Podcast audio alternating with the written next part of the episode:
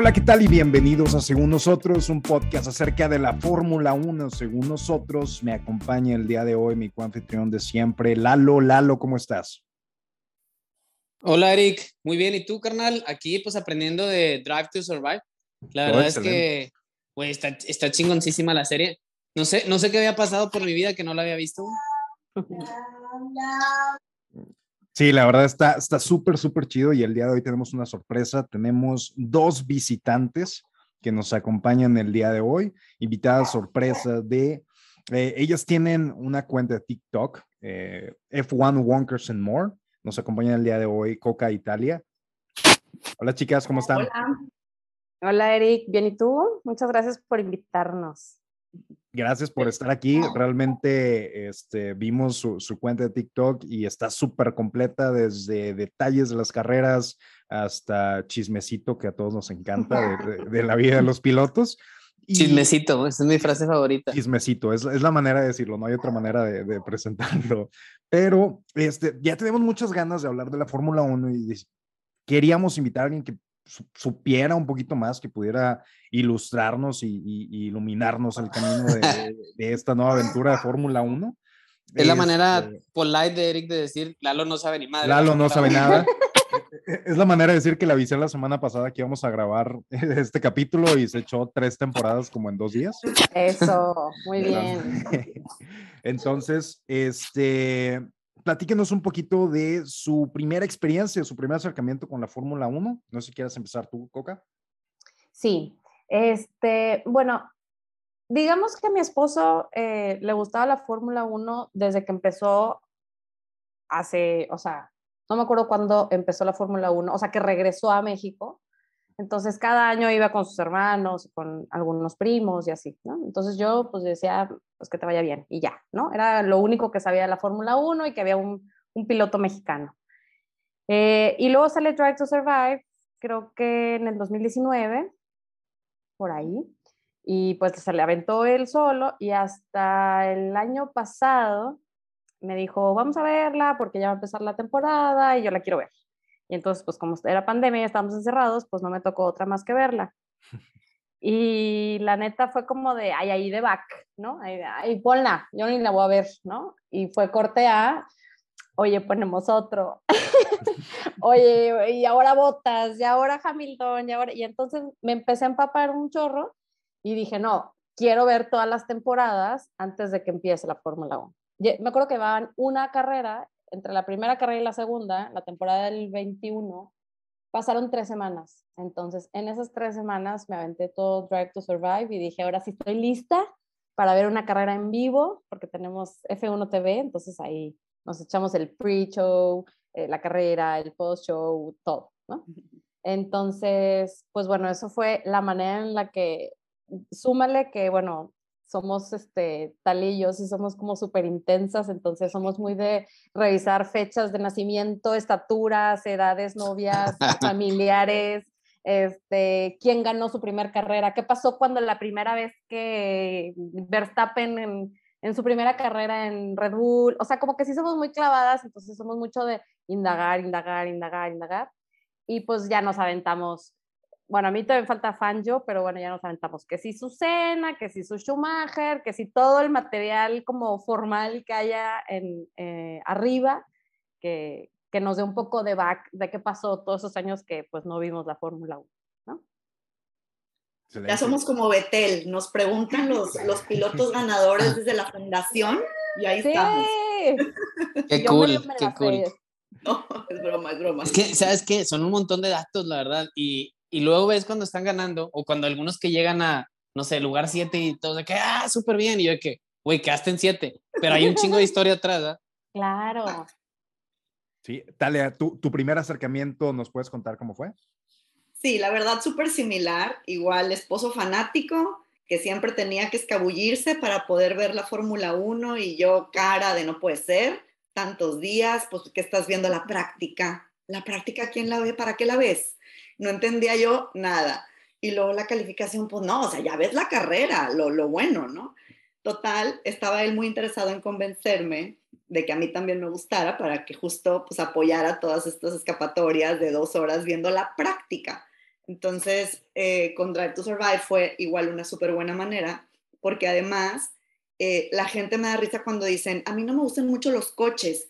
Y yo así, no es de coches, o sea, es de competencia, es de mil otras cosas. Claro, también están los coches y por supuesto hay mucho tecnicismo y, tecnología y desarrollo en ese lado, pero aunque no te interese demasiado ese tema, hay muchísimo de fondo, que creo que es lo que justo Drive to Survive capturó súper bien para involucrarte con personajes, con historias, con un reality show. Entonces... Es una novela, ¿no? O sea... Ya de ahí no una, una novela de, de, de, F1. Exactamente. Sí. Yo creo que también ver la Fórmula 1, yo, o sea, le platicaba la otra a mi hermana que no sabe nada, y le decía, es que es mucha política, o sea, es mucha pole, polaca y, y, y, como que, que uno rebase al otro tiene historia. Entonces es como, ¡uh! ¿No? Y van allá en el 14 y 13, no importa, pero lo rebasó, o sea. Entonces. es lo que yo decía. 14 sí, y 13 peleando. Sí, sí, y te emocionas igual, o sea, porque para ellos significa algo. Entonces, creo que sí es un deporte que, como dice Talia, o sea, no es tan, sí es de los coches, obviamente, y hay mucha gente que les apasiona eso, pero hay una parte política y de y, y, y, como de ahí historias que lo hace súper interesante verlo. Qué bueno que tocan el, el, tema de Drive to Survive, porque siento que es lo que ahorita está trayendo toda esta nueva ola de fanáticos, todo el mundo nos estamos subiendo al, al barquito. Y yo cuando empecé a verlo, me empecé a ver un, un, par de cosas que decía, oye, esto es algo que no pasa en ningún otro deporte. Recuerdo, este, cuando había una conferencia de prensa y, oye, ¿sabes qué? Tráete a Toto Wolf y tráete a Christian Horner siéntalos lado a lado y, oye, sí, viste, Toto, ¿qué piensas del desempeño de, de, Red Bull de este año? Y pues bien casual de que no, pues no tiene la misma velocidad que nosotros y como que avientan comentarios que... Si, a la yugular, güey. A la yugular. A la si, yugular. Si lo llevas tú a otro deporte, imagínate que sientas a dos directores técnicos de fútbol, uno al lado del otro, a decir de que, oye, ¿sabes qué? Tu ofensa este año ha estado muy mal. ¿Crees que puedas detener la ofensiva de este pelado que tienes al lado? Y las respuestas son directas, o sea, es, es gente que, que eh, la parte, sí es mucha política, pero es una guerra psicológica constante donde no te puedes dar, no te puedes ver débil con una respuesta, siempre tienes que salir encima de las declaraciones del otro, entonces, este, esa parte personal de, de recopilar las mejores declaraciones, los mejores comentarios, los mejores momentos de Drive to Survive, es algo que es muy difícil de replicar en otro deporte.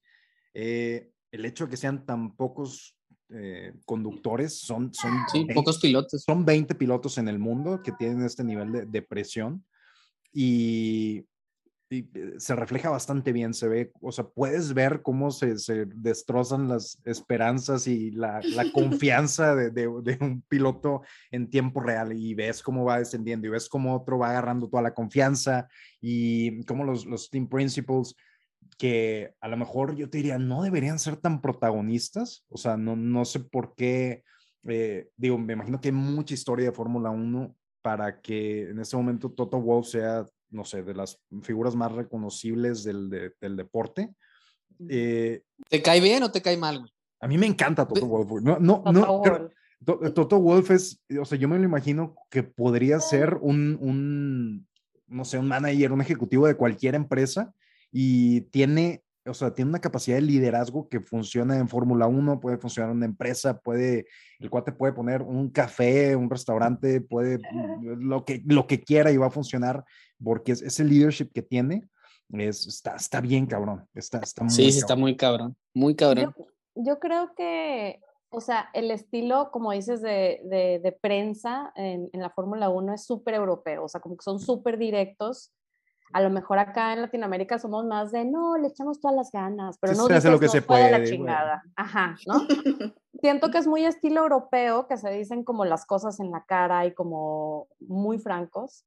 Eh, y bueno, de Toto yo creo que es un capo, o sea, es, es pesado, es, es artillería pesada en la Fórmula 1 y lo vimos en el fin de la temporada pasada donde se vio la mano de Toto durísima. O sea, claro que es un súper per personajazo eh, y es un güey muy seguro de él. Entonces, eso lo ha llevado a, a, hacer un capo, todo mundo se le cuadra, hasta cañón. ¿Crees que esa seguridad venga del éxito? Digo, estos cuates llevan, llevaban siete campeonatos mundiales seguidos. Y pues llevan ocho, o de constructores, de, constructores llevan ocho, y construir eso te pone una posición bien diferente a ser el team principal de, no sé, Aston Martin ahorita. O sea, son, son posiciones muy diferentes que no sé si los dos team principals pueden hacerlo, tienen el mismo peso de influencia o que pueden hacer los mismos comentarios y siento que Toto se lo ha ganado y lo ha sabido manejar muy bien a su favor. Yo creo que, o sea, sí, sí va medio ligado a que haya tenido muchos éxitos, pero otros principales, o sea, también siento que es un pedo de Toto que le gusta, o sea, que es muy listo en escabullirse y ser muy político y como hacer relaciones, porque no me imagino a Binotto siendo así. O sea, no me imagino, o sea, y que son equipos grandes o, o, a Horner, o sea, siento que con Horner, pues a lo mejor no todo el mundo se le cuadra, ¿no? ¿Cuál, es su opinión? ¿Cuál es su opinión de Christian Horner? Porque siento que son, son, son, son eh, antagonistas. antagonistas son dos lados de la misma moneda y siento que las personalidades tan diferentes como también la de la de Luis y Max eh, siento que cuentan una historia que es, de película, realmente. O sea, realmente que sean personalidades que choquen tanto y que lo puedas ver tan, tan eh, feature, tan, tan centrado en el, en el, show de Drive to Survive, la verdad es, es hace muy buena televisión. ¿Qué, cuál es su opinión ahorita de Christian Horner?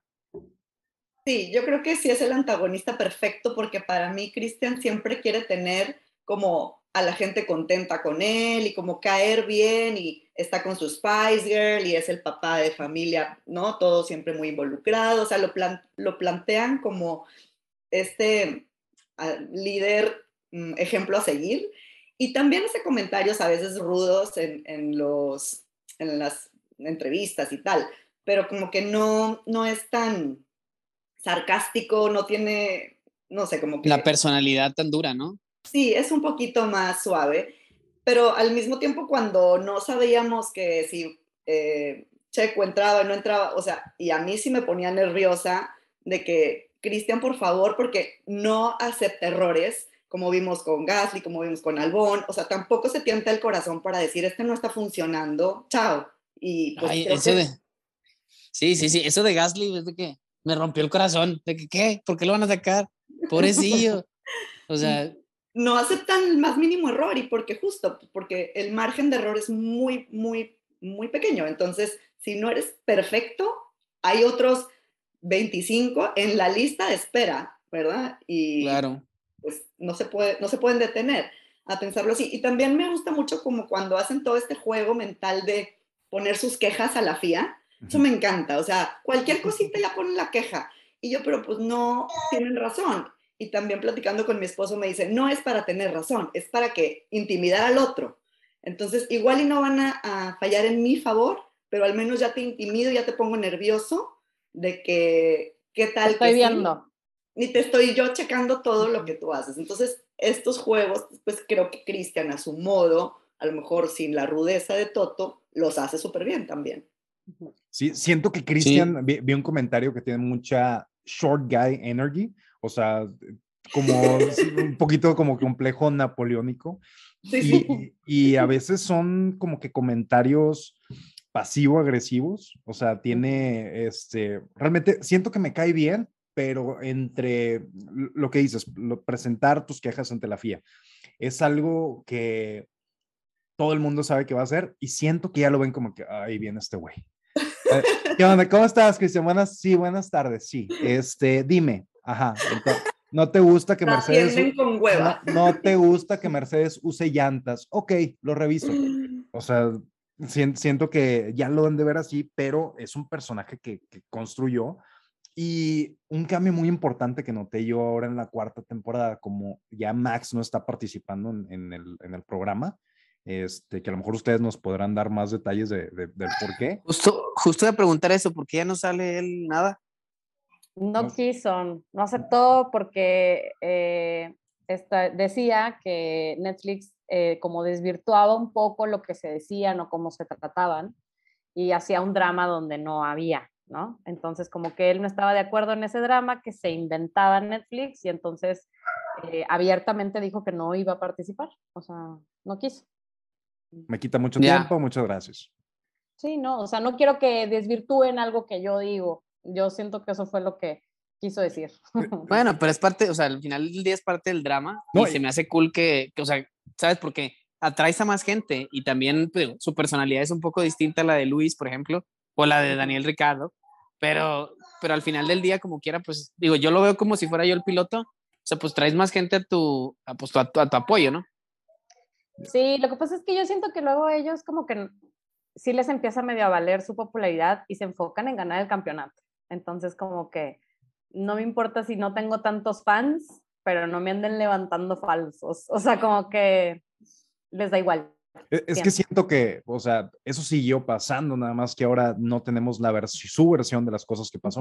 Entonces ya nada más llegaba eh, Cristian a decir de que, ah, verán, lo que Max quiso decir con eso fue, o sea, ya ni siquiera sabemos su versión directa. Entonces, sí, claro. yo, lo veo más por el lado, yo lo veo más por el lado que tenía la presión de, de, del campeonato, que terminó ganándolo y pues a lo mejor se quería enfocar 100% y a lo mejor sentarse después de cada carrera o saber que te están siguiendo y que si cualquier comentario que hagas, él sentía que lo iban a, sacar de, de, proporción. Este, debe ser bastante, sí, de por sí ya competir a ese nivel es bastante presión, que se metan ya contigo al, al vestuario donde estás haciendo el calentamiento y todo, pues debe ser bastante disruptivo y invasivo. Y si no fueran de las personas que, que algo que, que, me di cuenta, que los pilotos de Fórmula 1, la concentración que deben de tener, la hora y media, dos horas que dura la carrera, que no pueden, no, o sea, no pueden perder la concentración medio segundo porque se dan en la madre. Realmente e, ese nivel de concentración, de esfuerzo físico, es algo que no veo yo en ningún otro deporte, realmente. O sea, es algo de, de locura. Entonces, siento que todas estas distracciones, dijo, ¿sabes qué? No me interesan. Este, si puedo salirme, necesitan que esté esa fuerza. No, ah, bueno, muchas gracias. Entonces se lavó las manos y, siento que estableció mucho la popularidad de este segundo lugar tratando de, alcanzar a, a, Lewis Hamilton, que yo al principio, cuando empecé a ver la primera temporada, yo veía a Lewis Hamilton como un Darth Vader, que oye, es que es una persona que, que no, no, lo puede derrotar, y Max es este, como esta fuerza rebelde que, que, intenta agarrarlo y es el único que podría ganarle. Pero realmente ahorita mi opinión de Max, eh, después de la última temporada, el, el güey es un, o sea, maneja de manera muy imprudente y se me hace irresponsable y suicida hasta cierto punto. Y, y, Luis dice, oye, pues yo estoy manejando normal y Max maneja de una manera en la que o te quitas o los dos nos... nos o te atropello, güey. O, nos, o te quitas o Fíjate te que yo siento que eso los grandes pilotos que han ganado lo tienen. O sea, a lo mejor no nos damos cuenta, pero o sí, Hamilton también lo tiene. Eh, Schumacher también lo tenía. Senna, Senna era súper peleonero. Esa agresividad.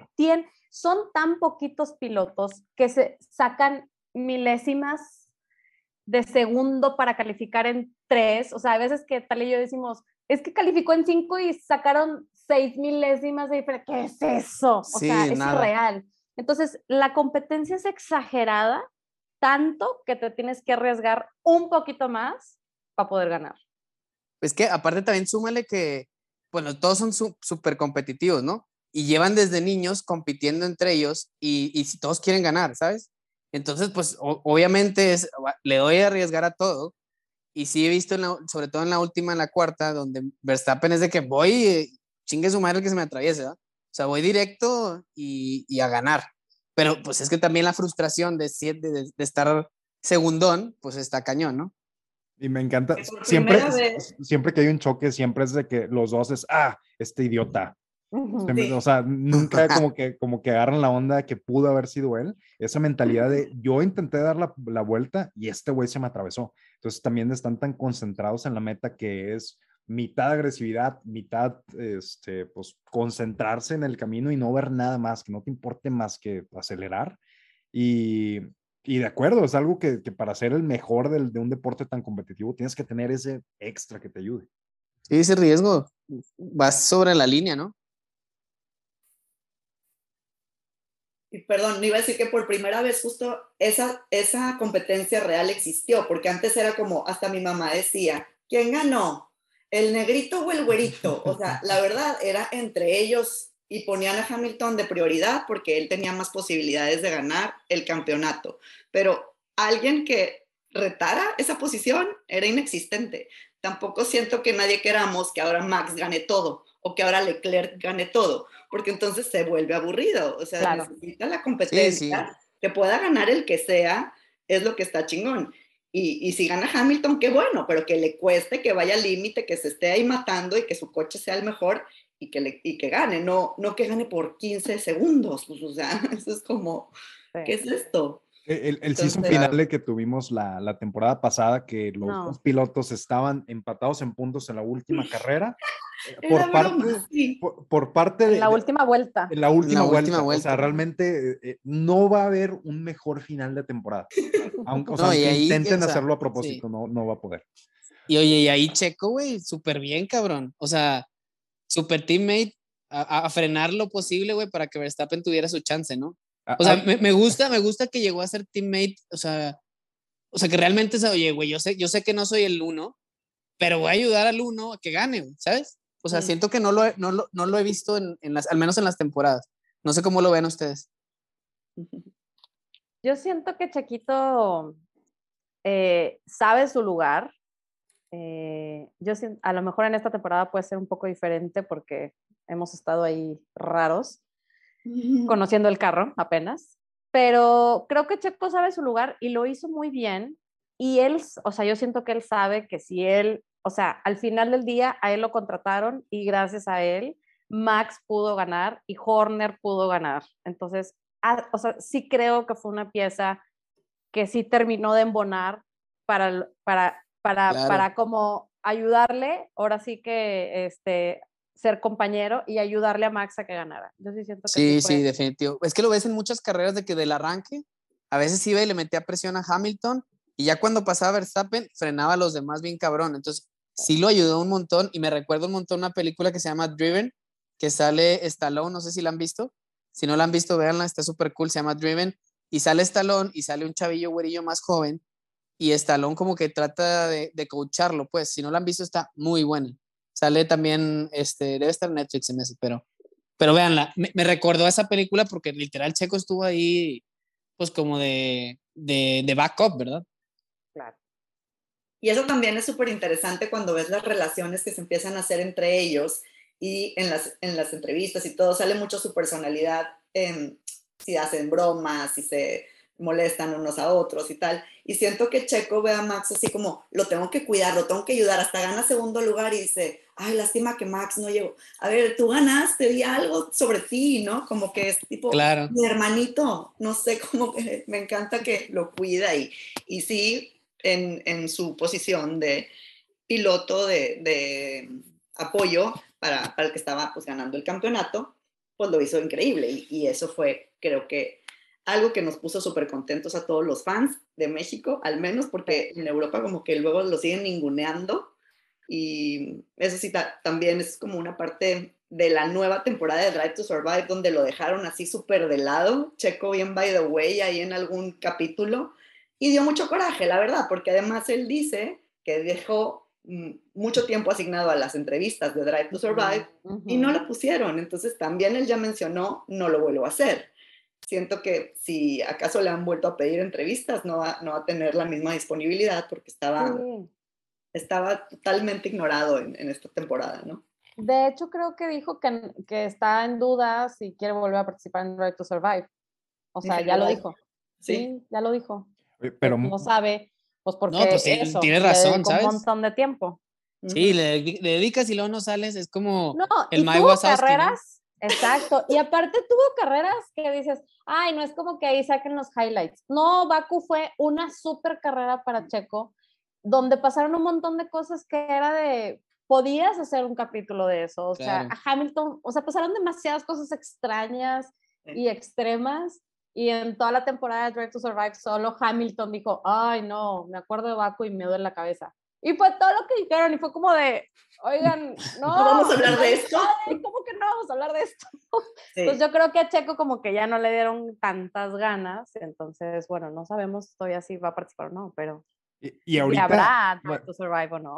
Muy, muy calladito, pero Checo tenía una temporada increíble, tuvo Paul la, la, carrera pasada y siento que él muy calladito está, está teniendo el protagonismo que lamentablemente el carro no tiene la, la, confiabilidad que quisieran y no han terminado ya, bueno, Max lleva dos carreras sin, sin terminar. Este, pero hay algo muy importante este año, es el último año de contrato de Checo Pérez, es el último año de contrato de Pierre Gasly. Si tuvieran que apostar qué va a pasar la próxima temporada, ¿qué creen que pase? Yo creo que Horner no vuelve a traer a Gasly a, Red Bull. Ya lo dijo como él está muy bien en donde está, ¿para qué lo movemos? Pero también he escuchado rumores de que Marco, él no quiere dejar ir a Gasly. Entonces, a lo mejor si Gasly dice, si no me mueven a Red Bull, yo me voy del todo, pues no sé qué pueda pasar. Yo quiero apostar porque voy por Checo, a que van a escoger a Checo, pero más que apuesta es como mi deseo. Yo siento que, yo siento que sí hay como, como mucho orgullo de Horner de volvérselo a traer. O sea, siento que no tendría como la cara de volvérselo a traer. Y aparte, como dice Talia, o sea, creo que sí lo ha comentado de, mm, creo que está muy bien en donde lo tenemos, ¿no? Entonces, yo siento que en una de esas se les va a Gasly. Yo siento que sí siento que después de, después de que se fue, después de que se fue Danny Boy, como que ese segundo lugar en, en Red ah. Bull estuvo tan abierto y tan, o sea, no estaban listos porque, pues evidentemente Pierre Gasly es muy buen piloto y no sabemos por qué no, no funcionó en, en, la media temporada que tuvo con, con Red Bull. Es que, ¿sabes qué? Te voy a interrumpir, pero luego pasa algo con los pilotos. Por ejemplo, ahorita Rose o sea, le digo a mi marido, eh, o sea, qué diferente es manejar el año pasado en Williams, que si calificas 17 te lo aplauden, a que, a que maneje, al estrés de manejar en Mercedes y si no terminas en los primeros cuatro, eres un pendejo. Entonces, a lo mejor Gasly es muy buen piloto para Alfa Tauri, pero no puede con la presión de Red Bull, porque, o sea, Horner lo ha dicho varias veces, o sea, menos de un cuarto lugar no nos sirve, no nos sirve, no, no, no logramos llegar al constructor, ¿sabes? Entonces, puede parecer como que, ¿qué pasó con Gasly? Pues es que no es igual manejar en un equipo de primera tabla donde tienes que, o sea, el estrés está al día, o sea, no es lo mismo que Hamilton acabe en seis, no, él debe acabar en dos o en uno, a que Gasly haga puntos, ¿no? Entonces... En el 6 está muy bien Gasly. en el 6 lo vemos muy bien. no, pero si, si yo fuera Gasly, no me, no me iba, ¿sabes? O sea, más bien, me iba si no me ponían en Red Bull. E incluso también como por orgullo de, regresar, ¿no? O sea, ah, ¿me regresas ahí o me voy a otro lado? ¿eh? Y seguramente va a tener campo en cualquier otro equipo, ¿no? Sí, seguro. Yo creo que por, por, temas, por temas de estrategia, digo, creo que quedarse en, en Alfa Tauri es como que, bueno, pues es como que en cuanto se abra un asiento me mandan para adelante, pero a veces es la parte de, de, la personalidad de gente que le gusta ir como que a contracorriente. Yo no sé cómo le iría a, a no sé, Luis, si hacemos el juego de las sillas locas y él acaba en, en Williams. Eh, o sea, no sé cómo se la pasaría ese año, como que acabando yo imagino que él en, Williams estaría acabando un P13, o sea, como que, ah, bueno, pasando las expectativas. Para Williams sería que esto es lo mejor que me ha pasado en la vida y, gracias Diosito por mandarme esto, pero él sería de que ya no aguanto, o sea, ya manden, me retiro, mándenme de comentarista, o sea, ya no quiero saber nada. Es, es, también tema de personalidad. Porque... A mí me pasaba eso, perdón, con Raikkonen, yo decía, ¿él por qué está ahí? ¿Por qué quiere estar ahí? O sea, de por sí era súper grinch y todo le parecía mal y no hacía ningún buen papel porque no se podía con ese coche. Como que me costaba trabajo decir que ya lo dejé ir, ¿verdad? Porque no se retira y es feliz y se va y se toma sus chelas. No, él quería seguir compitiendo. Pero pues también es eso. A ver, eres uno de los, como decimos, 20 que pueden estar ahí. No tan fácil, pues de, sueltas ese, ese lugar y todo lo que involucra y todo lo que implica, ¿no? la, parte que yo más batallé para entrar al deporte fue este elemento que cada carro, que cada auto es diferente y pensar de que, oye, pues sí, o sea, el que tenga el mejor carro siempre va a ganar y el que tenga el peor carro siempre va para atrás. ¿Cuál es el elemento de diferencia? Mi, mi, actitud al principio era, oye, ¿por qué no todos manejan el mismo carro y ahí ven realmente quién es el mismo piloto? El talento real. El, que el talento realmente salga a flote. Pero hay un chingo de cosas en medio, Ori. Sí, no, eso sería, eso sería, o sea, yo lo veía por fuera, pero ya al momento que ves el, que la durabilidad que tiene que tener el carro, que está bien que empiece bien chingón en la primera carrera, pero oye, tienes que mantenerte ahí y seguir adelante y seguir mejorando el carro carrera con carrera con carrera y adaptarte a, a oye, ¿sabes qué? Pues es una carrera con curvas más rápidas y nuestro carro no le va a ir bien ahí, sabemos que vamos a caer seis lugares, estamos mentalizados para eso. Este, pero esa parte de, la parte mecánica de los carros, que siento que hay, hay te metas a, la Fórmula 1 y te puedes meter al, oye, ¿sabes qué? Pues yo la veo porque me cae muy bien Daniel Ricciardo. Y hay gente que se mete, no, es que las piezas nuevas que usaron este año, o sea, los, los gearheads que se saben todo de todo, las prácticas, de las horas de túnel de viento que usan en pretemporada. Y eh, siento que hay muchos niveles de meterse, pero esta parte de que dependes del carro que tienes, o sea, ahorita lo estamos viendo mucho con Mercedes, que no es el carro que, que ha sido la fuerza dominante año con año. Y a, mi punto de vista, como estoy entendiendo la temporada, están rescatando puntos que a lo mejor no deberían por tener a pilotos como Lewis Hamilton. Sí. Sí, yo creo que este, este, asunto siempre es, o sea, lo que ellos también piensan. Me acuerdo que en una, en una rueda de prensa, eh, Fernando Alonso decía eso, o sea, pues no nos comparen así porque pues así no somos comparables. El día que tengamos el mismo carro, vemos quién es el campeón del mundo. ¿No? O sabemos quién sí es el piloto más chingón.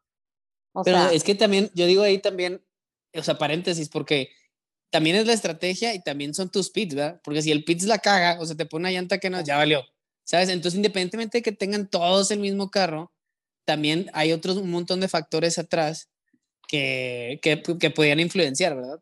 Digo, idealmente estaría con madre que tuvieran todos el mismo carro y ahora sí a ver qué onda.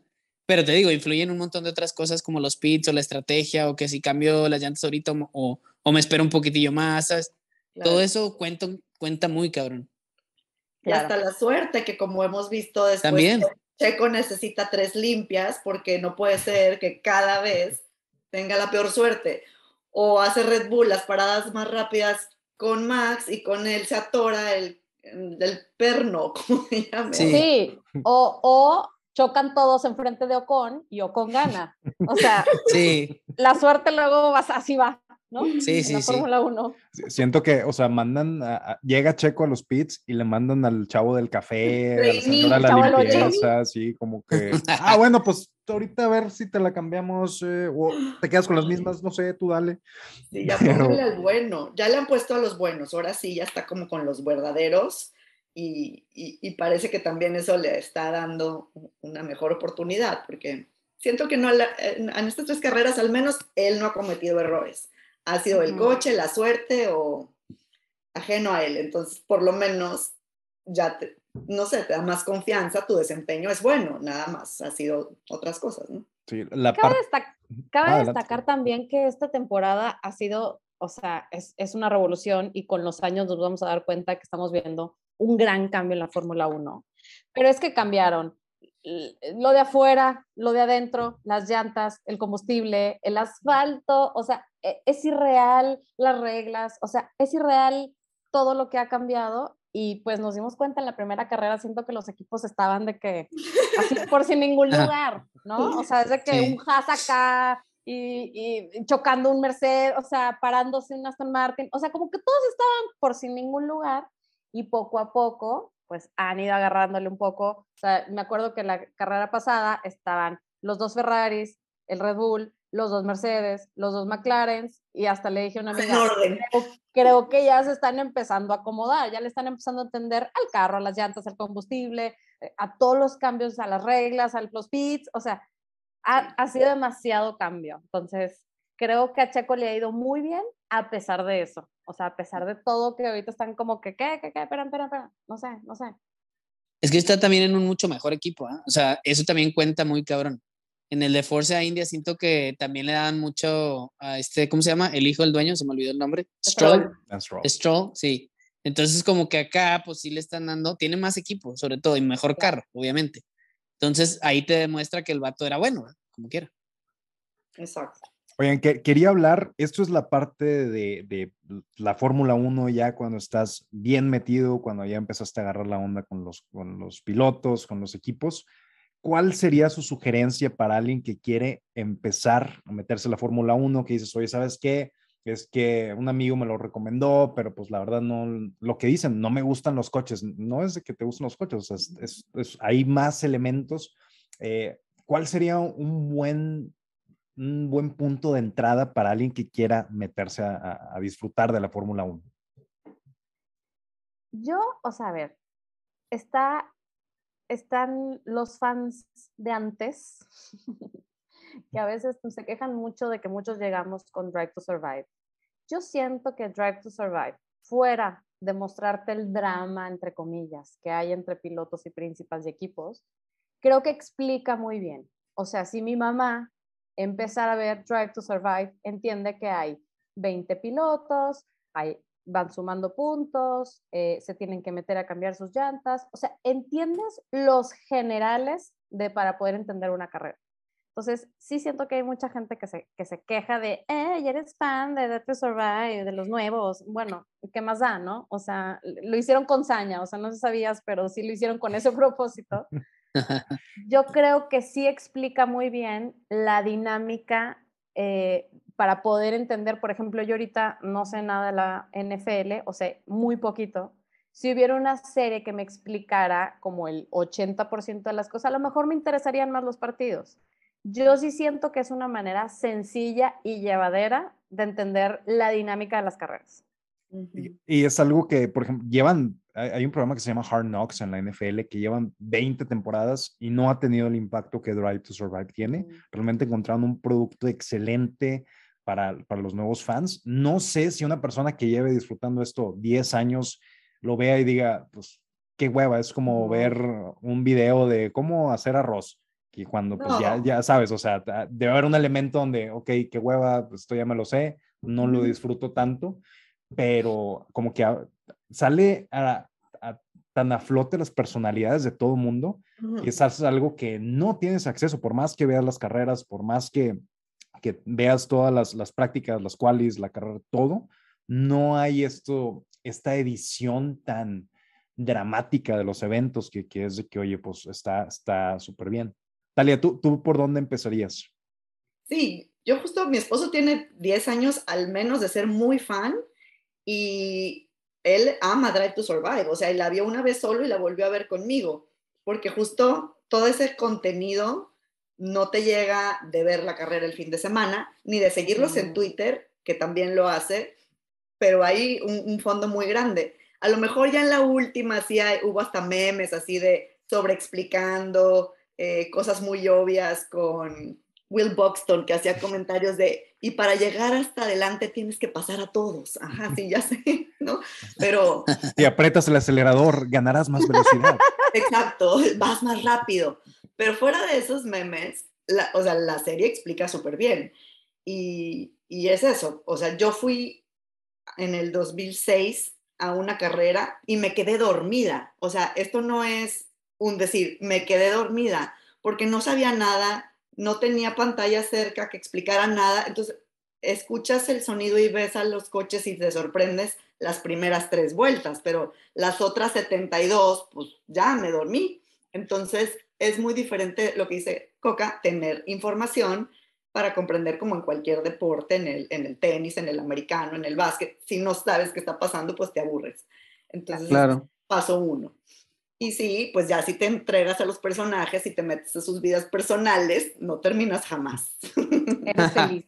Justo les iba a preguntar, ustedes que han ido a carreras, digo, yo fui hace mucho tiempo aquí en Monterrey en el Grand Prix, digo, no es la Fórmula 1, pero era como que, no, me va un carro, no, me va otro carro, o sea, como que, ah, X, ¿sabes? Pero ustedes que, que ya han ido a más carreras, y que ya empezaron a ver la serie, ¿qué, o sea, ¿qué, qué sienten de diferente, no? O sea, sí le agarraron mucho más amor, me imagino. Obviamente sí, y creo que en donde estés sentado, en donde estés sentado, o sea, solo te va a tocar ver un pedacito de pues toda la pista, ¿no? O sea, o de todo el circuito. Eh, entonces, sí es un poco estar viendo la pantalla, pero pues ahora sí que estás sentado y el, el sonido de los carros es espectacular, aunque yo sé que hay gente de, de, de, generaciones pasadas que dicen que antes los motores escuchaban cabrones, que porque era otra cosa, que no sé qué. Se siguen escuchando espectacular, yo digo. Eh, y como sentir esa parte como cuando vas a un concierto, ¿no? Como dices, ahí va Daniel Ricardo, ahí va, ahí va, o sea, estoy yo aquí viéndolo pasar, ¿no? Y con la esperanza, pues, de que se dé algo enfrente de tus ojos, o sea, algún rebase, algún que alguien se salió, que algo, ¿no? Entonces, claro que sí necesitas pantalla y necesitas ver cómo dio la vuelta Checo, o sea, no, no lo vas a ver nomás de pasarlo ahí, pero pero sí es bien padre verlos, o sea, yo siento. ¿Ibas a decir algo, Talia? No, no, no, que también ah. hay muchos aditamentos que te facilitan eso. Eh, puedes rentar, haz de cuenta, un tipo un iPad que te da todos los datos técnicos de eh, duraciones de las vueltas y que todo esto que en la tele se involucra, ¿verdad? Para que cuando estás ahí, pues tengas toda esta información que lo hace emocionante, no, no nada más como dice Coque, el cachito que te toque ver. Ya, súper, sí, sí, porque yo decía, mm, qué tan divertido de ser verlos pasar en el pedacito, ¿verdad? Pero obviamente, o sea, obviamente lo es, sí. Cuando, cuando pasa Checo, bueno, yo la temporada pasada fui al Gran Premio de México eh, y cuando pasa Checo, hace cuenta que pasa el rey, o sea, todo un ¡ah! y se va y ya. Sí, la energía de. la, energía de estar ahí, o sea, yo sé Pero, pero es literal dos segundos, ¿no? Con eh, suerte es uno y medio. Ahí viene Checo, ahí viene, ahí viene, porque ya escuchas como el ruido, ¿no? De, de la gente. Y, y, es padrísimo eso, la vibra y, y, y, bueno, donde yo, yo me senté que es en el Foro Sol, eh, pues ahí está el podio, entonces también ver el podio es, es un super win, o sea, es un super win se suba quien se suba, ¿no? o sea, el, momento con pues la es el momento, Sí. sí. es el momento. Yo, yo, siento que esa es mi última barrera como aficionado, siento que vas y digo, ok, sí puedo verlos en persona, eh, no es lo mismo ir a ver un concierto que escucharlo en tu celular, una banda, entonces no es lo mismo verlos en vivo que, que verlos por la tele. La transmisión de la Fórmula 1 es muy buena, realmente, este, si, oye, el, el primer lugar va cuatro segundos adelante del segundo. Te vas con la con la pelea que está entre el, oye, 17 y 18 y a veces hasta está buena. O sea, dicen donde esté más, donde esté más interesante nos ponemos ahí y eh, son muy buenos como que volviendo repeticiones de, de incidentes, comentarios de, los radios, realmente es un elemento que, que, no ves en ningún otro deporte, que primero que nada los acentos me encantan, me encanta escuchar porque son como que 12 nacionalidades diferentes y, y, empiezas siempre, no sé, eh, eh, Max, oh, this fucking asshole, y, empiezan... el Yuki. El Yuki, Yuki, Yuki, Yuki es el, la mejor persona por radio de toda la historia. Sí, I'm, driving, I'm driving, shut up. Nadie, nadie puede superar eso. Nadie puede superar eso. Es un teenager, déjenlo. Sí, sí, sí, bebé. Es un niño. No, pero sí, eso, se va a hacer bien cool. Ahora, hable, háblenme de, de, Las Vegas, el circuito de Las Vegas que recién se confirmó, ¿no? Ese va a estar espectacular, me imagino, ¿no? A mí me encantó que pusieron los días como con alineados a los paquetes de Las Vegas, o sea, de jueves, ¿verdad? A domingo. A domingo, porque ya el lunes pues ya estás ya estás en tu casa, entonces sí. necesitas, necesitas alinearlo con los paquetes de Las Vegas, de los hoteles, de los vuelos. Va a ser una locura, siento sí, va a ser una locura. o sea, si ya de por sí Las Vegas siempre es una locura, pues no me quiero imaginar. Hasta la gente que ni sabe la Fórmula 1 va a estar ahí. Y, es, es, producto de, Drive to Survive, ¿no? Que en dos años hayan agregado dos carreras. Sí, o sea, Daniel Ricardo en alguna, en alguna entrevista decía, es que nosotros antes, cuando veníamos como América, o sea, como en Europa todo bien y hasta en Asia en algún punto, pero cuando veníamos a América podíamos caminar por las calles porque nadie nos conocía, o sea, nadie sabía quiénes éramos. Eh, o sea, era como bien extraño, pero como que de este lado, pues era como, qué bueno que hay carreras, pero X, ¿no? O sea, o a lo mejor solo los que venían a las carreras, pero si ellos andaban en la calle, pues nadie los reconocía. Eh, que se me hace muy cabrón y entonces dice, pero ahora eh, ha sido súper diferente, porque pues ya ahora como nosotros eh, en, un, en, un, TikTok Talia hablaba de, de, esta parte donde los mexicanos somos súper fans y súper intensos y entonces si Botas está en tal hotel, hay una bola gigante en el lobby porque está Botas ahí, firman, o sea, somos como... Ahí en latinos. Montoneros, es lo que voy a decir. Ahí en, ahí en latinos eh, pero bueno, eso creo que a lo mejor pasaba con Hamilton, ¿no? Pero no le pasaba tipo a Ocon. Bueno, siento que todavía tampoco le pasa. Oh, no. todavía no le pasa. ¿Quién, será, ¿Quién será el menos famoso de, de, todos los pilotos de ahorita? Híjole, yo tengo muchas ganas de decir Giovinazzi. O sea, yo sé que ya no está, pero Giovinazzi. Era Giovanazzi, ¿no? Giovanazzi de, de Italian Jesus. Ahorita puede ser. Yo siento que la Tiffy, si lo ves en la calle. La Tiffy. Como que dices de que la Tiffy, ¿quién? El que choca cada dos carreras. Ah, la Tiffy. Ah, ya. Pero nadie le ha visto la cara. sí, sí puede ser la Tiffy. O Magnussen. También Magnussen. O sea, aquí en México siento como. Pero es como más antiguo, tiene más tiempo. Bueno, eso sí, eso es cierto. la, Tiffy, la Tiffy es súper nuevo. Bueno, a ver, o sea, el más más, pues es One Show. El One Show, sí. El One Show. No sabe ni pronunciar su nombre, es muy difícil, pero sí, puede ser que, no sé. Pues sí, o sea, yo siento que si yo lo veo es como, pobres. Un chico genérico de, la, de China. Charles Leclerc es la persona más famosa de la Fórmula 1 en los próximos tres años. ¿Se vuelve el ícono de la Fórmula 1? Ay, sin duda, yo digo que sin duda. ¿eh? Dale, o sea, eh, eh, trae mucho vuelo. ¿Eh? Trae, mucho vuelo, trae mucho vuelo Leclerc. Yo, la verdad es que siento que le faltaba carro. O sea, eh, es un muy buen piloto y la neta, la temporada pasada yo me acuerdo que le decía a mi esposo, es que no puede ser que Leclerc no haga nada en Ferrari. O sea, yo le decía, es un bueno para nada y siempre le decía, es que Leclerc es un bueno para nada y es un bueno para nada. Y entonces esta temporada pues nos dimos cuenta que era cuestión del carro, ¿no? O sea, sí.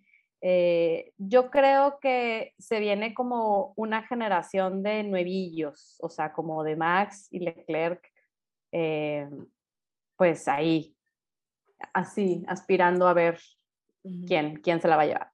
Pero bueno, en una de esas sí, Hamilton nos vuelve a sorprender.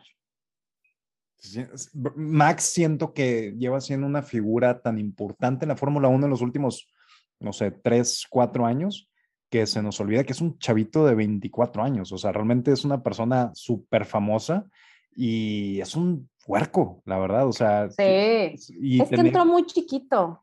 Entró muy chiquito. Todos, ¿no? Todos son desde karting desde niños y. Todos. Pero es eso que dices, o sea, se nos olvida que Verstappen, se nos olvida que Lando es un año más chico que Verstappen.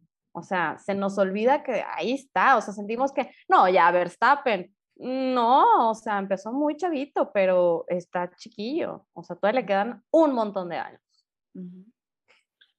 Sí, estaban diciendo que em, Fernando Alonso ya competía en, la Fórmula 1 cuando Yuki Tsunoda tenía 10 meses de edad. Ah, la bestia. Pues todavía tiene, ¿no? Todavía los tiene. Creo que ya tiene dos años, pero ya sabe caminar. El gap, entonces, si, si es un buen piloto y, y, del nivel que estamos viendo a Leclerc, a Max, sí, pues les quedan 10, 15 años ahí.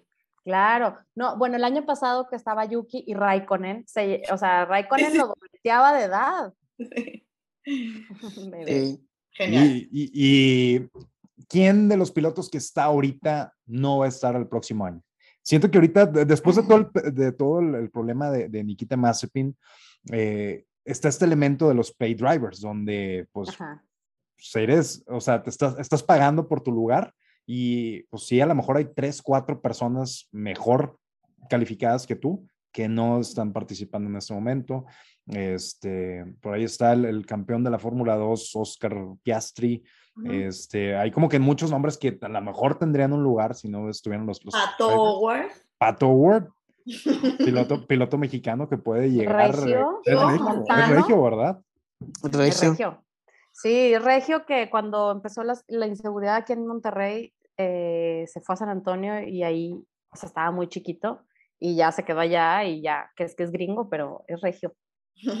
Sí, lo, lo que le falta al deporte es un, un, piloto gringo para que ahora sí ya explote en popularidad en Estados Unidos y haya de que sí, la carrera en McAllen, o sea, 35 carreras en Estados Unidos. En, Brownsville. La carrera México-Estados Unidos donde van a estar pasando en el puente. Todo, todo El Río Bravo. El Río, Bravo. Tienen que pasar por el puente 45 minutos de espera cada vuelta. De fila. toda la, isla del padre, así todo, un circuito.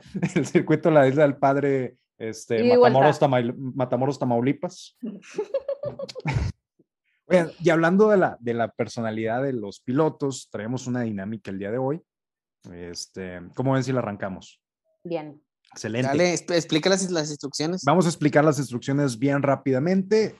Eh, Tiempo, paréntesis, para los que no saben, Eric es como un Marshall de Java Major Model, que le gusta hacer juegos de adivina quién y ese tipo de cosas. Entonces prepárense para las instrucciones. ¿Te parece por las instrucciones? Porque Lalo, eh, hablo 15 minutos y luego Lalo, no entendí, pero tú empieza y ahorita vemos a ver qué está pasando. Ahí vamos viendo. Así es mi vida. Este, básicamente, básicamente se trata de las personalidades de los pilotos. Siento que es un elemento tan cabrón eh, en, en, la Fórmula 1 que por más que he tenido, no sé, a LeBron James en mi vida 15 años, siento que no lo conozco la mitad de bien que, que los pilotos de Fórmula 1. Realmente el, el, show y las redes sociales, todos nos han hecho que estemos muy cerca de cómo son. Ya sabemos quién nos caen gordos, ya sabemos quién nos encanta. Entonces, se me ocurrió... Pero súper sí. Sí, sí, sí. Y, y, se me ocurrió, oye, ¿a quién de estos pelados, si te los topas en, una, fiesta y quién te caería bien, quién te caería mal en persona? Entonces dije, oye, vamos a organizar una cenita y puedes invitar a tu piloto favorito de la Fórmula 1. Entonces, vamos a hacer esto por orden. Hay dos mesas. Está la mesa de Según Nosotros y está la mesa de Wonkers and More. Vamos a ver quién arma la, mesa con más cotorreo y la, mesa más prendida. La mesa que más aplauda. La mesa que más aplauda. Literal, se va a llamar la dinámica la mesa que más aplauda. Va, va, a ser un formato, va a ser un formato de draft donde seleccionamos el piloto por orden. Una vez que yo selecciono un piloto, nadie más lo puede elegir. Entonces los vamos jalando a nuestras mesas por orden. Eh, las damas empiezan. Déjenme poner la lista. Un comentario. ¿Podemos decir por qué? ¿Haz de cuenta? Claro, no. De hecho, tenemos cada uno tienes que, tienes que decirme por qué, qué es lo que te gusta de él. ¿Para qué lo quiero en mi mesa? ¿Qué vamos a hacer ahí? ¿Qué aporta? ¿Qué aporta? ¿Qué aporta? ¿Qué aporta?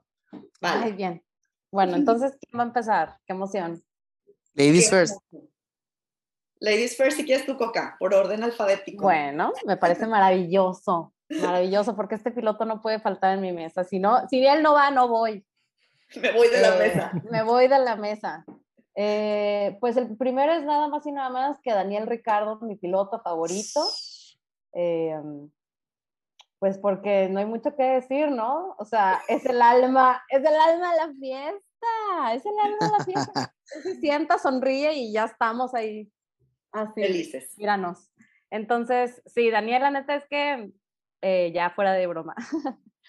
Eh, creo que ha sido muy inteligente en ser así, como sacar esta parte social y encantador que tiene, que un poquito de lo que platicábamos, siento que Toto un poquito lo tiene, como esta, esta parte encantadora.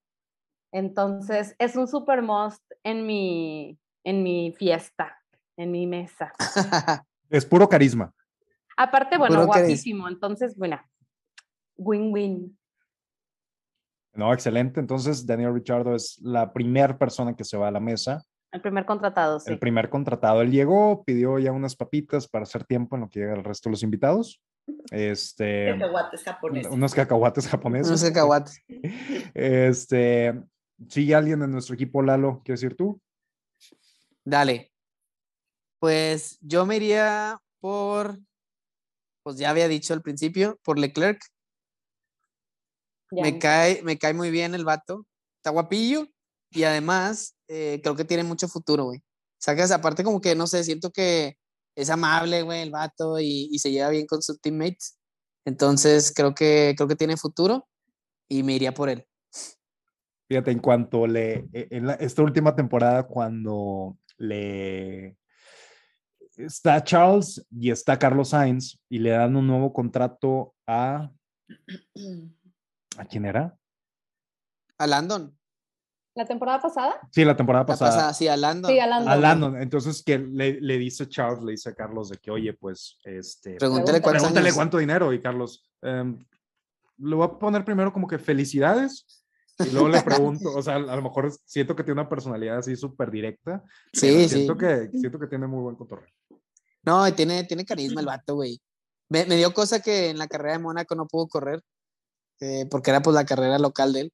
Pero no sé, me, me cae bien el vato y, y, digo, a mí se me hace que subió muy rápido a un, a un equipo de, pues de, de, primer nivel, ¿no? Es que nació para correr la Fórmula 1. Hay como ocho personas en el mundo que nacen en Mónaco y que una persona que, que, o sea, una persona que creció en Mónaco esté corriendo en Fórmula 1. O sea, este güey fue genéticamente sí. diseñado para correr en, en Fórmula 1 su cara simétrica, sus 18 millones de seguidores en todos lados. O sea, realmente es, es un super producto que, que la sí, tiene que explotar. Y yo estoy de acuerdo que en nuestra mesa se ve súper buen pedo. Muy bien, pasaré a su mesa a saludar, pues. Entonces, yo voy a poner, es mi turno, ¿verdad? Es tu turno. turno. Yo voy a poner, por supuesto, a Checo Pérez. Ya sabía. La palabra, Checo Pérez, porque... El Checo Pérez porque tiene que estar ahí. Checo, fíjate que siento que su personalidad a lo mejor no es tan chispa voluntariamente, pero que hace, que hace comentarios y, y te va a dar risa y necesito platicar con él en español y, y brindar, echarme un tequila y abrazarlo. Sí, tú, tú, vas a ser la anfitriona, tienes que, si lo vas a tener en tu casa, tienes que tener al piloto mexicano y pues claro siento que es el, el, puente natural que te va a explicar, no, hombre, es que Dani, ¿dónde anda? Seguramente anda afuera este, platicando con, con, la gente. Cotorreándola. Cotorreando. Buena elección, buena elección. Aparte es buen teammate, lo platicamos ahorita, se secafica por el equipo y digo, me, me lo robaron, pero bueno. Le cae bien a todos, siento que es esa gente sí. que, que, en una fiestecita como que tiene no mucha lúbrica no social. Excelente, excelente. Sí, vas Eric. Bueno, este, pues yo siento que me voy por el, vamos a seguir armando una mesa millennial, güey, porque voy a traer a Lando Norris. Lando Norris es un, es un embrión, básicamente. O sea, le, le, le, estaba platicando, le estaba platicando, le estaba platicando a Coca, oye, este chavo no vio otro rollo con Adal Ramones en vivo. O sea, Exacto. No sabe ni. En el no canal sabe, 5. No lo vi en el canal 5, no sabe qué es, no tenemos nada en común pero realmente este güey tiene una super personalidad en redes sociales, este, está jugando el juego de Fórmula 1 en, en, en, Xbox, en PlayStation y lo transmite por Twitch y se ve muy liviano, la sangre es súper liviana. Sí, sí, sí. Este, y... Y aparte siento... no se achicó cuando llegó Daniel Ricardo, ¿eh? O sea, no, y, y, y, qué bueno que lo separamos, güey. Qué bueno que lo separamos de la mesa de, de Dani, porque pues no, no sé. Sí, sí, sí, pues digo, no se achicó no y, y, eso estuvo, estuvo cool de su parte, ¿no? Es correcto. Entonces, eh, tenemos la mesa, estos dos, estos dos chavitos los vamos a sentar en la mesa los niños, de esos que son como que de, de crayolas. Más, más chaparrita. Pero pues también traemos un super ambiente, entonces este, siento que vamos, vamos, vamos muy bien. Cuidado, aquí tenemos aguas locas. Sí, aquí bueno. es, aquí la, la, fiesta, esta cena va a empezar a las doce y media de la noche. O sea, su, su cena de, de, señores va a empezar a las seis y media de la tarde para que terminen a las once, no anden muy cansados. Para que ya se vayan a dormir. Bueno, de, de, su equipo, chicas, de su mesa, ¿quién invita? Ahora creo que nos vamos a traer a Carlito Sainz. Hijo, este, ni modo. Es un robo. Este, el mejor pick en, es el pick número 5 y es el mejor valor que hay. Carlito Sainz, eh, o sea, bueno, ahorita que hablabas un poco de Lando, creo que Carlando fue una gran pareja mediáticamente. Eh, Carlito Sainz, aparte de ser buen piloto, porque yo siento que lo está haciendo cabrón, eh, es muy simpático, es muy carrilludo, es como de humor negro, que yo siento que Lando también es un poco de humor negro y como sangre pesada, o sea, pesados en carrilla, pues. Eh, entonces eso siento que no cualquiera, o sea, pues es por todos bien sabido, pero pues Raikkonen pasa, ¿no? Entonces, Carlos, siento que en una cena sí le va a meter ahí chispilla divertida y pues para poder seguir hablando en español, ¿cómo no? Ahorita Dani está muy fuera de lugar, ¿eh? No, no, no, Dani va a estar aquí conmigo. Él va a estar aquí conmigo. Yo le traduzco. Yo le traduzco. Excelente. Súper. Lalo, sigue. Oye, pues digo, no sé, no sé si vengo a descuadrar el team, pero me voy a traer a, al Max, a Don Max Verstappen. Siento que Tiene, tiene mucha hambre de ganar siempre, güey. Y te digo, güey, es de los que pasa como... Y seguramente va a tener hambre de cenar también. Sí, sí, sí. Es de los, como dicen en el fútbol, o pasa, pasa la bola, pasa el jugador, güey. Entonces necesitamos a alguien ahí competitivo, güey. Bien. Muy bien. Muy bien. Eh, yo voy a traer en el, se me hace muy Checo Pérez, la verdad, y como un activista para salvar el mundo, y mi mesa, Sebastián Vettel. Eso veré, muy bien, muy bien. Él es súper ligero. Me encanta en una de las temporadas de Drive to Survive que Ferrari no sé qué estaba haciendo tan mal y él hace un chiste. Y la de relaciones públicas, así como, no estamos haciendo chistes, toda amargada. Y él, a ver, no, o sea, como hay que pasarla bien, no, no hay que amargarse. Entonces siento que él, que él se divierte. Sí, Vettel es gran tipo. Siento que si quisiera yo platicar con él. Que me cuente cosas. Aparte, aparte fue campeón, ¿no? Ya tiene, fue campeón varias veces. Cuatro veces. Experiencia, experiencia. Siento que eso te ayuda mucho, o sea, él, por eso puede tomarse a la ligera una mala carrera, porque él dice, güey, pues ya gané cuatro veces. Yo ya fui. O sea, o sea te vas a enojar por un comentario, pues. Me vale. Pero aparte siento que es gran persona, o sea, bueno, eh, con Mick Schumacher, que es ahí como su ahijado. Sí, sí, porque, sí. Porque Schumacher fue eh, el padrino de, de Vettel. Este, siento que esa relación es bien linda, pero por ejemplo, eh, cuando el año pasado Hamilton pierde el campeonato, Vettel, que muchos años fue su, su ahí, su, su rival, va y lo abraza. Y, o sea, siento que al final del día Vettel es gran persona. Muy buen pick, Talia. Bien. Excelente pick. Este, mi siguiente pick, eh, siento que nuestra mesa está muy joven, Lalo. Necesitamos a un hombre. Experiencia, necesitamos un hombre de mundo, un hombre que ha visto todo y un hombre que tenga un plan. Así que me traigo el plan.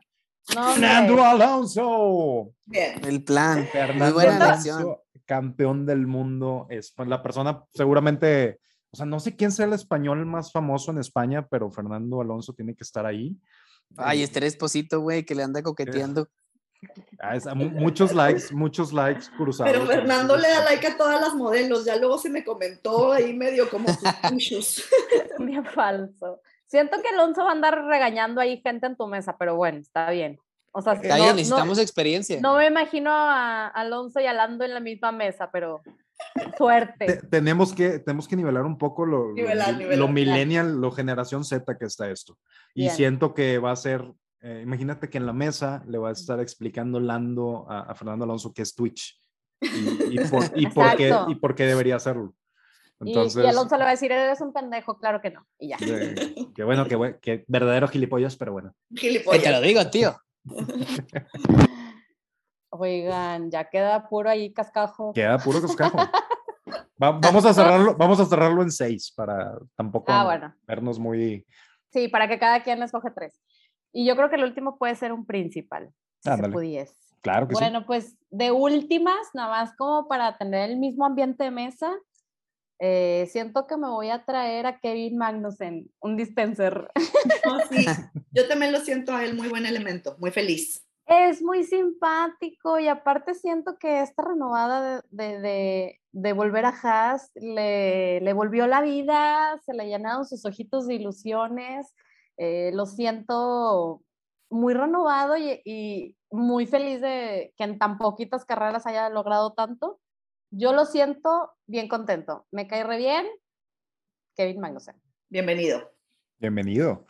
Bienvenido. Ay, me la está poniendo difícil ahí. A ver, bueno, entonces creo que. Ay, güey. Regálalo, venga, venga, venga. Me voy a ir por el buen Botas. Ay, Valtteri. Sí, gran tipo y, me cae bien. Aparte, siento que viene a nivelar un poquito el tema milenio. Buenísimo. Muy bien, perfecto. Yo, es un poco controversial mi selección, pero... Es, es el último elemento. Eh, con, esto, con, esto, vas a, con esto vas a amarrar la, la, mesa por completo. No, siento que sí, sí falta como que un, un poco de chispa para que todos los demás saquen su sonrisa mágica, porque él no es gracioso intencionalmente tampoco, pero lo va a hacer Yuki. No, eh, excelente pick. Lo va mejor decir una pendejada y todos nos vamos a reír. Él lo va a decir. De, eso se va a tratar la cena. De eso se va a tratar la cena. nada más de verlo hacer el. Shut up, I'm driving. Que Yuki, siéntate, no te pares en la mesa. Yuki, Yuki, ven. Shut up, I'm drinking. Iba a decir, estoy sentado. Shut up, I'm sitting. Ya siéntate, Yuki, estoy sentado. Gran pick, gran pick. Yuki, muy gracioso. Y también le voy a preguntar si me deja cargarlo. vas, a, llegar con él hacia la mesa de que, oigan, pues díganme si quieren que vayamos sirviendo o al ratito, unos drinks. Voy a estar arrullando. es, muy buen pick, con eso está cerrando todo. Y, ese era mi último pick, yo lo tenía ya. Lo robé, lo robé. Lo robaste. Fue robado. Fue robado. Este, ah, siento que ya tenemos suficiente livianés. Entonces, este, voy a traer a alguien que a lo mejor pueda traer temas interesantes a la mesa, un hombre que sabe de, moda, un hombre que conoce a la, reina de Inglaterra. Es, un, es, un buen, es un buen tema. ¿Cómo estuvo tu cena con la reina de Inglaterra? Voy a traer a Lewis Hamilton a la mesa. Yo iba a decir, ojalá que alguien lo escoja porque si no se va a quejar que nadie lo escogía en el playground. Va a decir que es porque es racista. déjenme, déjenme decirles por qué. Este cuate le sabe a la moda, este cuate este, conoció, ha cenado varias veces con la reina de Inglaterra, eh, siete veces campeón del mundo. O sea, siento que, siento que realmente la, la plática o sea, uno a uno debe ser de las personas más interesantes que hay. A lo mejor no es tan carismático, este, pero tiene toda esta, esta historia de, de romper paradigmas y tantos años de, de excelencia. Y, y, es una persona, este, pues no, no es muy, muy chispa, la verdad. Tenemos suficiente chispa en, el, en la mesa. Ya tenemos tres chispas. Yo lo único que siento es que ahí, pues, no sé si se lleve tan bien con Alonso ni con Verstappen. ¿Dónde lo vas a sentar? Ánimo. Vamos a limpiar asperezas. Asperezas. Vamos a, aquí se trata de, a ver, lo que haya pasado ya quedó en el pasado, siéntense. Este, tengo un comentario, no me puedo ir a la otra mesa, güey. Sí, la verdad suena, la verdad suena mejor, pero. Vente a escuchar lo que el, los chistes involuntarios de Yuki. Sí. Sí, se me hace que me ando cambiando de bando, Eric. Me voy a la Leclerc. Oigan, y, en una de esas. y la otra, imagínense la otra mesa mosqueada que quedó. Ay, pobres, la pura el puro cascajo. Mira, yo, yo estoy a punto de llevarme al Pierre. Ah, no, esa foto de Pierre que escogiste, yo dije, ¿quién es ese chico? Es Pierre de 12, ¿no? Es Pierre de 12 años, no sé, me salió en Google. Copié la primera que me salió. No le había salido barba. No le había salido barba. Creo que de todos los que sobraron, los únicos que sí me dan cosita son Schumacher y Albon. Fuera de ahí, ahí que se queden. Ahí que se queden todos. Sí. Schumacher, pero Schumacher porque por él o por su papá. Es a todo da. Él es persona. Es gran persona también. Albon me cae bien porque siempre lo chocaba Hamilton. Albon es gran tipo. Sí, gran tipo. También lo, lo, pensé. Pero mira. siempre está contento. Pero de los demás, no, pues hay que se hagan bolas ellos. Sí, hay que se aburran solos. van a La estar. cara con la que salió con esto con es insoportable, porque Es su esencia, ¿no? Ah, me, me cae gordo con. Esto es 100% con. Sí. Bueno, 100% Es la foto que voy a subir en el capítulo. De portada. y. Russell también siento como que ahí todo superior. ¿Lo sientes muy. ¿lo sientes muy mamón? Lo siento muy alzado, sí. Sí, los A lo dos son súper alzados. A ver, ojo, eh, es una gran promesa, o sea, gran promesa. O sea, Alonso le ha dicho, güey, vas a ser el siguiente campeón. O sea, es una gran promesa de, de piloto. Solo que, pues, todavía no es. Oiga, señor Russell, todavía no es. Dispense, Tranquilo. espérese. Sí, Una disculpilla, pero Oye, todavía ya, no. ya subió al podio. Sí, ya. sí. Y, y va a seguirlo haciendo, pero siento que su actitud es como si él fuera Hamilton y no es, es arrogante. Hamilton. Sí, no, no. Sí, es arrogante, es arrogante. Oye, Tal vez es algo que tengas que traer a Mercedes, porque pues, siento que también es un poquito el ADN de Mercedes, como que Sí, excelencia, este, siento que si, si no llevas eso, estás fuera de lugar. O sea, siento que tienes que, o sea, no sé cómo funcionaría un Daniel Ricardo en Mercedes. O sea, Ujú. en, las, en estas juntas precarrera con, con Toto y, y con Luis, y que él esté, que nada, que jajaja, que aquí", como que le dirían de que, ok, suficiente. Sí, sí. Entonces, tal, tal vez por tema de personalidad, a lo mejor es buen fit. Pero sí, ya, fit para mí se me, a mí se me hace mamón, la verdad. No, Sí, mamón. mamoncísimo. Pero pues sí, quedamos, o sea, estamos de acuerdo que es puro cascajo. Es puro gente que, cascajo. Puro es, cascajillo. es gente que va a estar así, plática mosqueada de que, ah, ok. Sí, o se- sea, sien- está padre siento tu que selfie. todos los que Ocon. sobraron, siento que nadie empieza la plática. O sea, todos ahí callados. Tal vez Buenas Albón, tal vez que, ¿cómo queriendo alivianar. Sí, Sí. Siento que él intenta como que iniciar algo y Lance Stroll se le queda viendo así como que, No, pues Lastrol seguro va sin peinar primero. Siempre, o sea, ahí. Y pues No, que mi papá va a decir. No, que mi papá. Va a sacar a su papá a la conversación Sí, a sí. fuerza. eso me recordó que mi papá, fíjate, él también, Sí, mi papá también fue un piloto chino, fíjate. Inventando mil. Oigan, y eh, pues estos son, son las seis personas de su mesa. Recapitulando, tenemos en su mesa Checo Pérez, Carlos Sainz, Daniel Ricciardo, Perfecto. Vettel, que Magnussen y Yuki. Es una, Yuki. Yuki. es una buena mesa, es una buena mesa. Gran mesa. ¿eh? Seguro, Gran reca- mesa. es la mesa que más aplaude. eh, eh, suena bastantes aplausos de esa mesa, no estoy seguro por sí. completo porque la otra mesa, de nuestra mesa está Charles Leclerc, Charles Leclerc, Max Verstappen, Lando Norris, Fernando Alonso, Valtteri. Bottas y Lewis Hamilton. Entonces es una mesa, siento, pues, al- gente de mundo como, como nosotros. Interesante, que- interesante. Sí, sí, es Ellos, interesante. ellos son tan interesantes como nosotros, estoy seguro. Al nivel. Entonces, nivel. eh, oye, pero es- estos seis están a largo de su mesa y ustedes están en una cabecera, pero les propongo algo, en otra cabecera tenemos que poner un team principal. Necesito que Bien. sea, y, y tiene que ser, un cachito en, en una cabecera que se siente hacia el lado de mí. sí, Sí. Eh, Sí. van ustedes primero, díganme Tú, cuál Talia, tú escógelo. Yo tengo que escogerlo porque si no se, se nos ofende. Sí, A se nos ofende. Hunter Steiner. Él Es- es nuestro padrino y necesitamos que venga y nos diga cosas. Se, se está escuchando rarillo. y tenga, ah, perdón, Ahí está. ¿a mejor?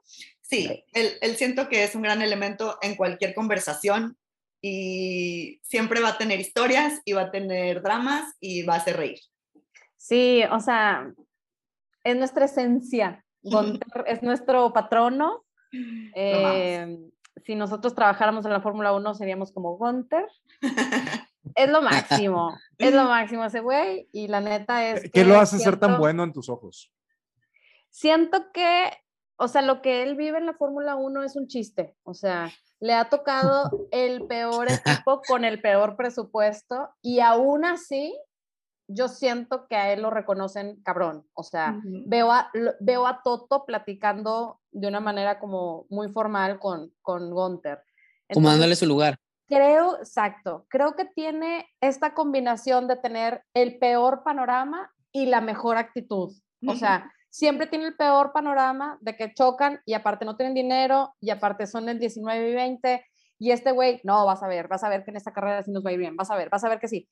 Y los trata siempre al equipo como con, con mucho sarcasmo y con mucha acidez, eh, que pues la neta es su manera de motivarlos, como decirle, ya sabes, o sea, como no ponernos serios y decir, bueno, ya, la chingada, nos va a ir bien.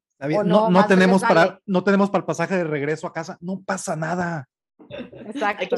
le pedimos, le pedimos a la raza que nos dé aquí una danilla. Ahorita juntamos. Ahorita nos tomamos unas fotos para algún catálogo de algo. Oye, y, ahora que anduvo de, imagínate que te lo puedes llevar al, al Cerro La Silla, porque ahora anda de, de alpinismo, hiking. Ah, sí. Oye, y tiene buena condición todavía. Oye, y aparte a mí, bueno, no se supieron, pero en Miami va a haber un desfile, así como los, los pilotos hacen desfile eh, antes de empezar las carreras, como en un carrito y van saludando y así. En Miami va a haber una de principal y me estoy muriendo de amor. me estoy muriendo de amor. No me imagino ahí a Gunter y a Toto saludando, a Binotto. A Zach Brown. No, Zach Brown va a ir en una Monster Truck. Él manejando como que... Súper gringo, él es súper gringo. Sí. sí, es, sí es, sí es. El tío, el tío Zach. Eh, ¿Quién va a ser el más incómodo en el, en el desfile? Híjole, hay varios. O sea. Sé de dónde, ¿no? Sí, sí, hay varios. O sea, el de el de Williams es así, seriosón. Seriosón.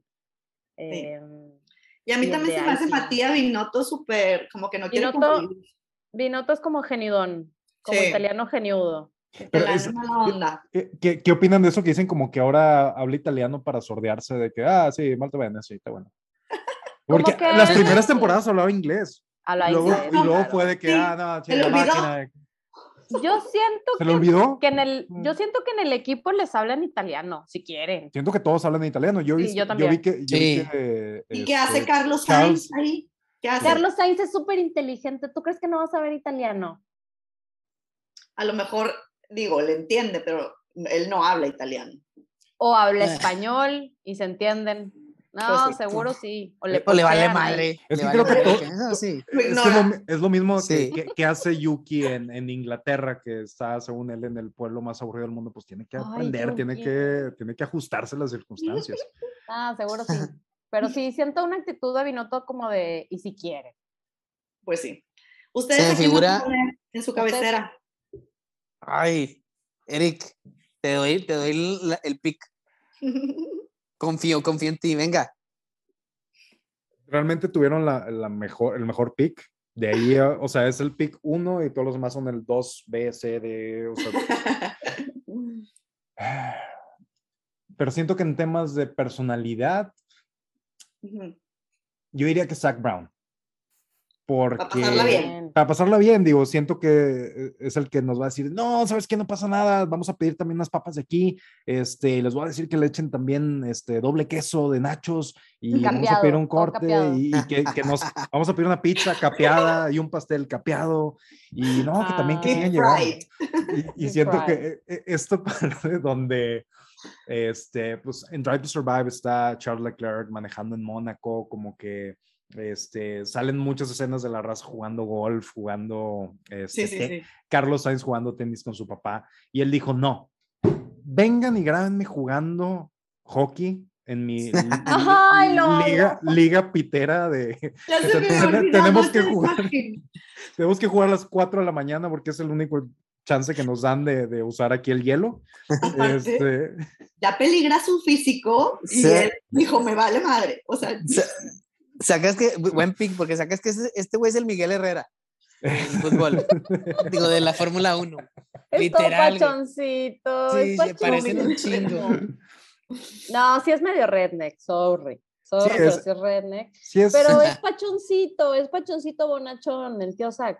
Muy, buen, muy buena elección. siento que va a tener buenas recomendaciones de este, pues, arenas de hockey que abran a las 4 de, la mañana de tenis Nike. Siento que, que, es que la verdad de ahí en fuera no hay mucho. Realmente, por más que Toto y Christian sean los más famosos, ¿no? O sea, siento que van a zorrillar a, los pilotos. O sea, si los invitamos, va a ser como que, ah, sí, o sea, es como si el, el, Van a incomodar la mesa. Es como cuando el jefe sale a cenar con, con, ustedes y como que, ah, bueno, ya no podemos hablar de lo mismo. Todos forzados. y, siento que, y siento que Zach Brown va a ser de que, ¿sabes qué me cae mal de Toto? Especialmente Toto, la manera en la que pronuncia su nombre, Toto.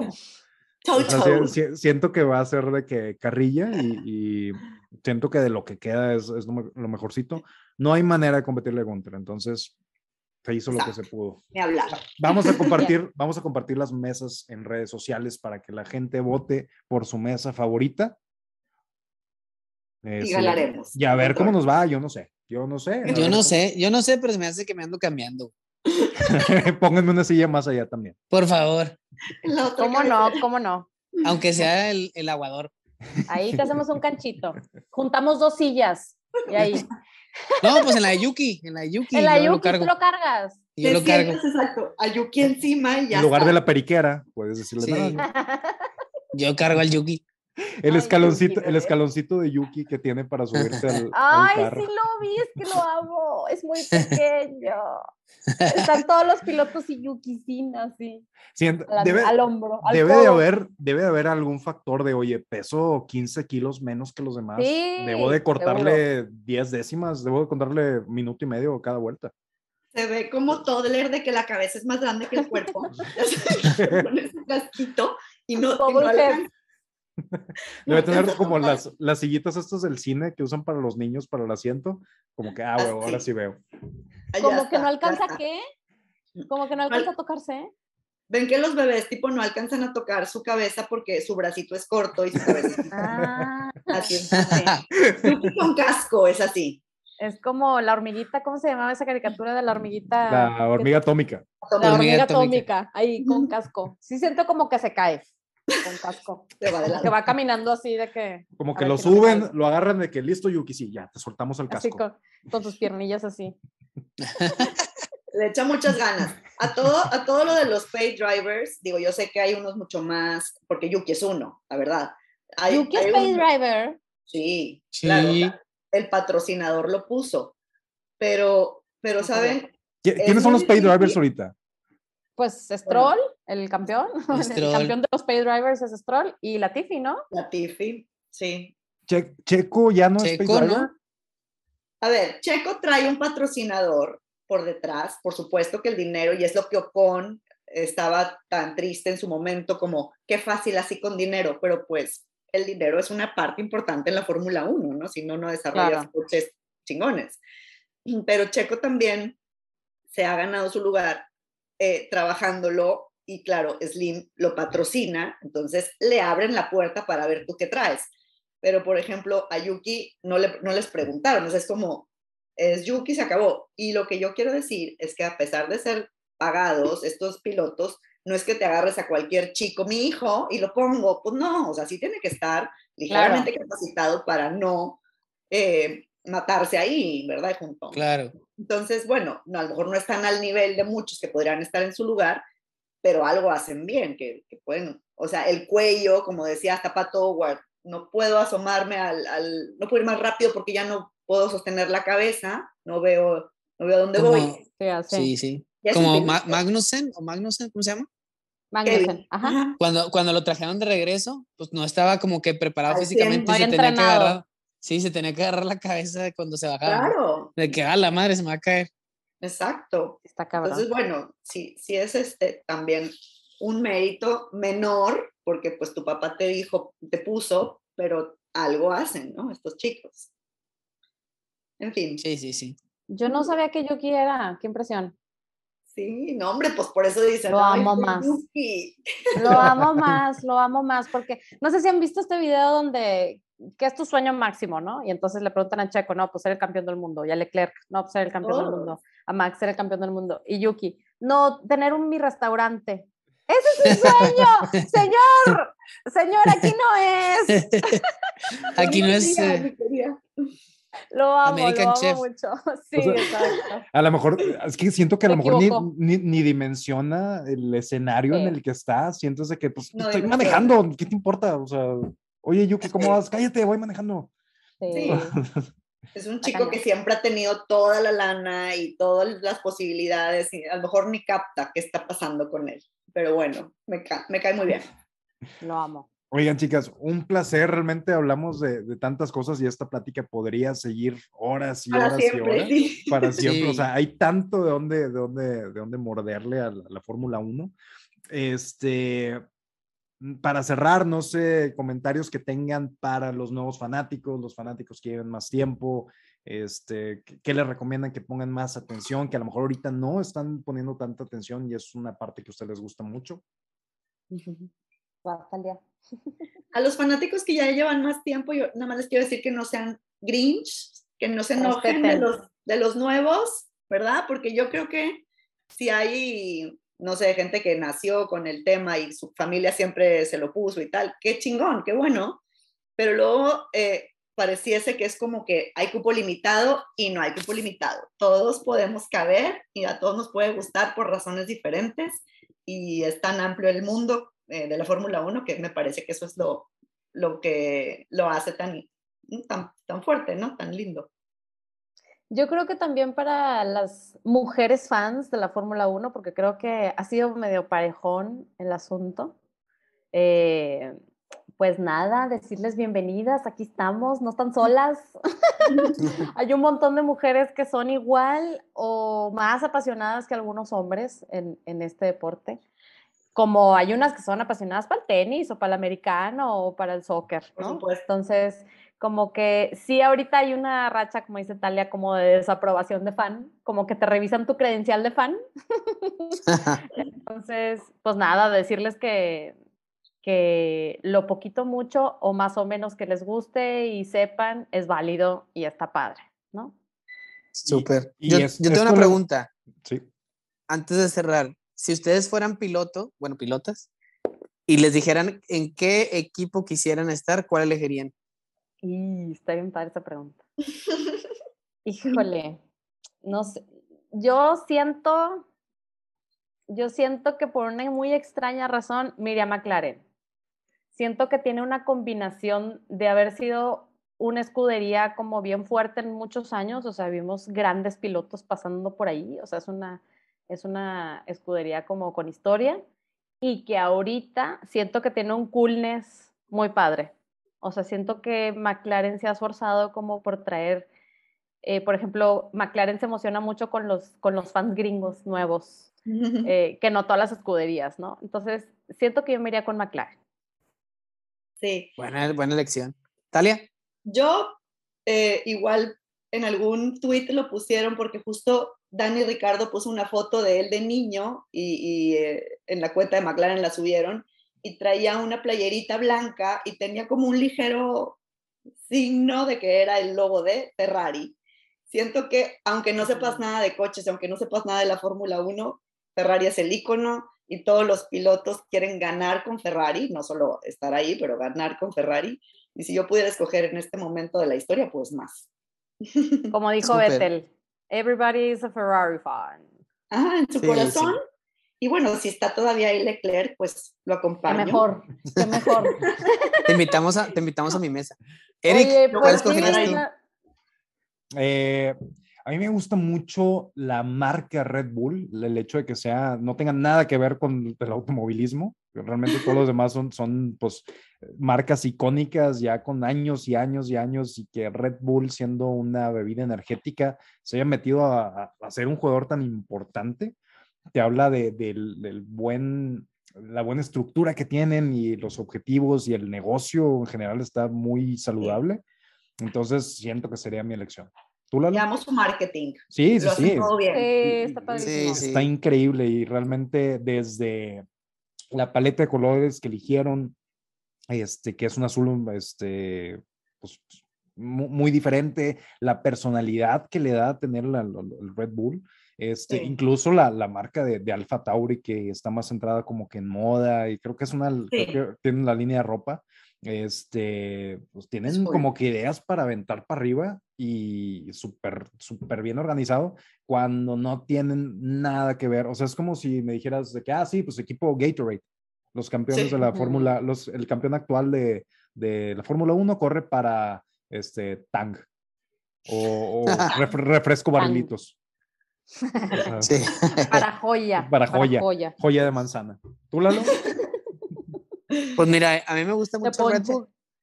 O sea, no, no voy a repetir porque si hubiera podido elegir primero hubiera dicho Red Bull. Voy a decir Williams. Nah, no sé, creo.